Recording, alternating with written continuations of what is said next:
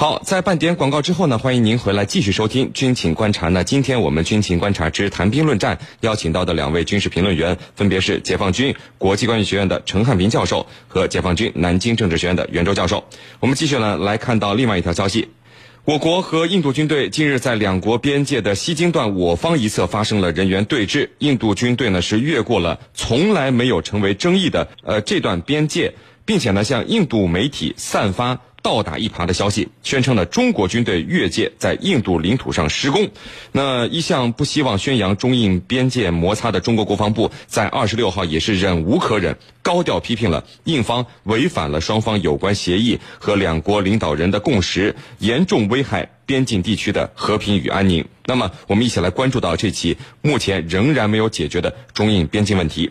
呃，袁教授，嗯，那这次这个中印边境紧张事态和以往有着显著的不同，就是以往两国边防部队大多是在存在争议的边境实控线的地区发生争执啊。那么这次事件发生地是在印度政府多次已经书面确认的中方境内，毫无争议可言。那么当然了，就是和以往相同之处呢，在于这次又是印度方面先爆料，然后我们中方出面辟谣。回应澄清。那么，对于这一系列的情况，您怎么看呢？好的，嗯，从这次中印双方的这个呃事件来看呢，呃，我觉得呢，至少可以解读出以下几点信息。呃，第一呢，就是我们中国谋和平求发展，愿意与印度和平解决领土争端问题的这种诚意。即使是此次这个争端啊，是发生在没有争议的地段，我们也是以大局为重，希望。事件得到和平的解决，并不像印度媒体那样急于爆料，那么恶人先告状，唯恐天下不乱的心态呢，实际上是非常明显的。第二呢，是中印边境问题的这种紧迫性。呃，古语说得好，叫树欲静而风不止。虽然我们有着和平的诚意，也有着发展中印友好关系的愿望，但是呢，在印度国内敌视这个我们中国的这种势力啊还不小，而且有很这个他们也。企图将侵占的中国领土这个坐实的这种愿望，那么现在呢，呃，突然把这种政治事件发生到没有争议的地段，也足以见印度的野心。那么面对这样的形势，我们必须有一个清醒的认识，并且做好应对一切困难的这种准备。第三呢，是我们捍卫主权、领土完整的这种坚定性。那么从这次国防部和外交部揭露事实真相、高调批评印度这个事情来看呢？那么可以说，充分的显示了我们中国的大国自信和坚决维护国家主权、领土完整的决心和信心。习主席说得好啊，说我们不能把老祖宗留下的地盘搞小了。那么印度当局对我们的这种决心和信心，也应该有一个清醒的认识，否则啊，肯定会搬起石头砸自己的脚。毕竟上个世纪五十年代的教训还历历在目，不要好了伤疤就忘了疼啊，是您。好的，那么程教授，这个我们看到印度总理莫迪在今年六月初的时候曾经公开表示，尽管中印之间存在边界争议，但是在过去的四十多年里。没有发生一枪一弹的事件。那么，莫迪总理代表印度政府的这一表态呢，当时在国际舆论之中是引发了这个强烈的反响啊。我们中方也是给予了积极的回应。然而，您看，现在仅仅过了半个多月，就爆出这样的消息。那么，印军突然做出这一举动，是不了解印度政府的立场呢，还是有意要打这个莫迪总理的脸，还是其实是有印度政府的决策的呢？您是怎么看的？我觉得呢。他不会是在打印度总理的脸，而是唱双簧，就是双方有默契的。那么总理在公开场合这样说，军方呢又在那样的行动，这是一唱一和。那么主要有以下几个原因：首先呢，不断的长持我们的领土，尤其是争议地带的领土，它是印度的一项国策，也就是也就是说，它的一国之策。就是这么确定的，要不断的尝试我们的领土啊，把我们这个有争议的边境地带全部纳入到印度的版图之内，而且启用了新的名称。你想这样的做法，它肯定就是一国之战略。第二呢，就是印度军方其实一段时间以来一直在进行这样的做法，不仅是在争议地区，在非争议地区，它也在。采取这样的行动，我们可以预见这是有计划、有预谋的。那么第三个呢，我们要注意到一个重要的背景：这个几天，印度的总理莫迪正在美国访问。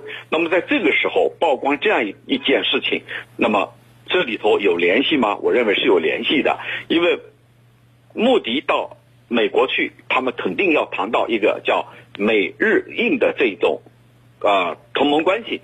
这个同盟关系说白了就是要遏制咱们中国的发展，遏制中国的崛起。那么他在这个地方挑起事端，显然需要得到美国的撑腰和壮大。所以这里头我们要看它的国际背景，这个背景其实并不复杂，就是莫迪的这个美国之行。那么我们可以看出来，这里头它是一气呵成的，是有着预谋的。啊，主持人，好的。那么袁教授，其实最近一段时间以来，我们看到印度在中印边境上动作不断，修建这个新的前线机场，派人员越境对峙。那么现在印度在印方一侧，您看有十个山地师的兵力，而我们中方一侧其实并没有太多的兵力部署啊。那么印度现在有没有资本在边界同我们中国摊牌呢？会不会被印度抢占了一个先机？说说您的看法。好的。嗯，我认为呢，印度目前在中印边界上动作不断呢，呃，主要是基于三点考虑。第一呢，是担心中国崛起，那么企图呢，在中国真正变强变大之后呢，把已经获得的领土啊、侵占的领土啊坐实，呃，说明了这个实际上从另一个方面也说明了印度啊害怕已经到嘴的肥肉最后吃不下去，那么甚至呢，现在还有进一步想侵占中国主权权益的这种企图，呃，所以我们看到他们的动作多实施在。他们这个控制的比较弱的啊东段和中段，而相而在这个东段呢，则相对平静。其实刚才陈教授讲了，这这一点呢，实际上是印度既定的一个国策。第二呢，是配合国际反华势力获取渔翁之利。那么当前美国和日本在积极的构筑反华恶华的这种包围圈。那么其中印度就是它重要的一个拉拢的对象。呃，有了大国的撑腰，借此机会捞一笔，是印度的如意算盘。那么在这一点上，我非常同意刚才陈教授的说法。那么第三呢，就是转移国内的视线，迎合民主情绪。呃，实际上莫迪在执政期间，他的国内的矛盾还是比较突出的，那么他的执政压力也是比较大的。而对华强硬，往往能吸引更多的眼球和更多的选票。那么如果能在边境线上再捞取一些好处，那么就一举双呃一举多得了。呃，虽然说印度在中印边界上集结了重兵，但是呢，呃，我个人认为啊。相比较而言，印度的作战能力其实呃并不是呃并不是呃并没有形成对我们的这种绝对优势。呃，原因呢主要有三点。第一呢是高寒地区的这种地形和时空条件限制了印军的兵力兵器的展开。呃，人多，这个人多枪多啊，在这一地区并不一定能起到作用。呃，第二呢是现代战争呢，它的打的都是体系作战和超视距的这种攻击。那么在这个方面的能力上，显然我们解放军是占有优势的。第三呢，这个从战场机动能力上讲，我们也是有绝对优势的。一旦开战，我们完全有能力在短时间内通过公路、高铁、空中，那么来极迅速的集结大规模的兵力，从而形成局部的优势。那么，所以对印度而言，我认为和平谈判才是最佳的出路，战争并不是他最佳的选项。所以啊，对于这一事件，我个人认为，印度最终还是会知难而退，最终呢使。两国的这个西京段的边界呢，还会恢复安宁，是令。呃，我们看到有网友问啊，既然印度军队已经侵犯了我国领土了，我们为什么没有开枪警告驱离？陈教授，大家其实都很关心，就是为什么我们没有使用武力？感觉我们中方每一次都是顾全大局，避免炒热这个中印边界的摩擦，这是不是客观上也助长了印方的一个嚣张呢？您怎么看这个问题？嗯。的确如此，这样的话，就是印度呢，它是在不断的试探我们的底线。你中国军队、中国军人到底是怎样的一种这个行为做法？那么，针对他的这种做法，我们多次都是做了一些忍让。那么这次呢，我们的态度是比较强硬的。一个呢，我们注意，咱们注意看新闻，停止了印度香客进入我们境内，呃，进行宗教活动的这个许可，我们停止了。那么这是我们做出的一个回应。那么为什么我们不开枪？其实我们还是要注意到背景。这个背景是什么呢？就是整个西方他可能就等待着我们发出第一枪。如果我们发了这第一枪，很有可能被大肆炒作。那么他对我们的国家形象，对我们诸多方面，我认为是弊大于利。假如外交途径解决不了，打个比方，对方开出了第一枪，那么他绝对没有机会开第二枪。这是肯定的，所以呢，我们把这个大的原则掌握清楚，也就是说，大的背景和前提，我们充分的掌握，充分的了解。那么在这样的背景下，我们就会认为这不是一起普通的入境事件，而是有着大量的国际背景的。那么既然如此，我们要通过先要通过外交，也就是说先礼后兵，通过外交途径来予以解决。我们包括我刚才所提到的，切断他的香客进入我们境内，同时呢，我们进行外交交涉。如果他能退却，能知趣知难而退，像刚才袁老师讲的，他能知难而退，那么这件事情就了了。打个比方，他继续进行渗透，甚至呢有其他的行为，那么很有可能我们会有第二步。所以呢，我们没开枪警告，不等于我们永远不会开枪，这只是给了给他一个下台的台阶，因为时机还不成熟。一旦成熟了，我们必然会以所有的手段来捍卫我们的主权、领土完整和尊严。这是毫不动摇的，主持人。好的，非常感谢我们的两位军事评论员，解放军国际关系学院的陈汉平教授和解放军南京政治学院的袁周教授，谢谢两位。不客气，主持人，大家再见。谢谢大家，再见。穿越历史风云，挖掘战争背后的故事。军情观察之孙主编说军事。大家好。我是孙小伟，今天我给大家继续讲述被践踏的底线——一战中惨烈的毒气战的故事。这第一次使用氯气如此成功，连德军自己也没有料到，所以没有准备足够的防毒面具给后援的部队，这样就可以趁着英法联军慌乱之时发起攻击，争夺更大的战果。结果，德军随后遭到退到第二线的法军的顽强抵抗，另外再加上右翼加拿大第一师的猛烈反攻后，德军已无法继续前进了。两天之后，德军以同样的方式用氯气攻击了加拿大第一师的阵地。此时，加拿大部队得到了医官的指示，在纱布毛巾上撒尿，蒙在脸上过滤毒气。尿液里的尿素和氯气产生化学作用，降低了制毒的效果。由于氯气的密度高，大部分积累在了战壕里，所以许多加拿大的官兵都撤到了战壕的后面的位置，等待进攻的德军逼近。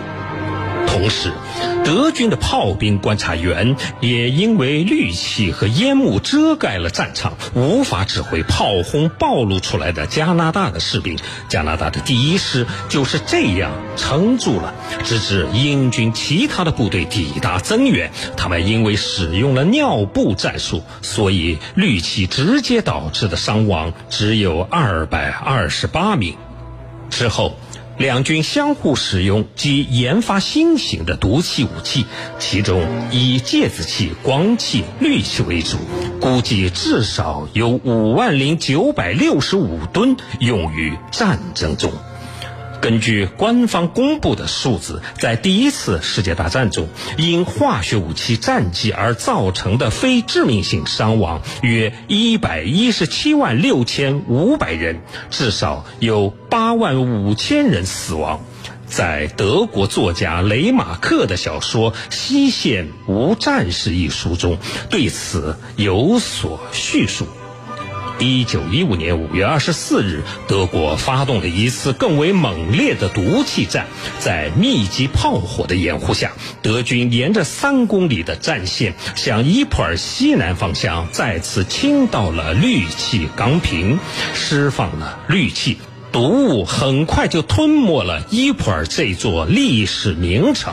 虽然协约国的士兵吸取了一个月来的教训，使用上了防毒面具，但由于这次氯气的浓度太高，很多士兵还是中毒晕倒了。长达四小时之久的毒气袭击，让三千五百名协约国的士兵中毒，丧失了战斗力。德军轻而易举地占领了伊普尔。这场化学战引发了交战双方大规模的使用化学武器作为主要进攻和报复的手段，并且导致化学战的规模越来越大。一九一五年十二月十九日，德军首次向英军使用了英国人自己于一八一二年研制的窒息性毒气——光气。当步兵在了解到没有有效的防护物可用时，他们对毒气的恐惧也加剧了。士兵们说：“毒气是个可怕的东西，没有人相信防毒面具的功效。”那些标着“紧急”字样的粉红色的军队打印的信件不断从司令部寄来，说明如何使用这些防毒面具。这些信件的内容都是前后矛盾的。他们最初说防毒面具都要用水浸湿了之后再使用，后来又说一定要保持干燥，然后规定要把它们放在小背包里，随后又规定不要用小背包。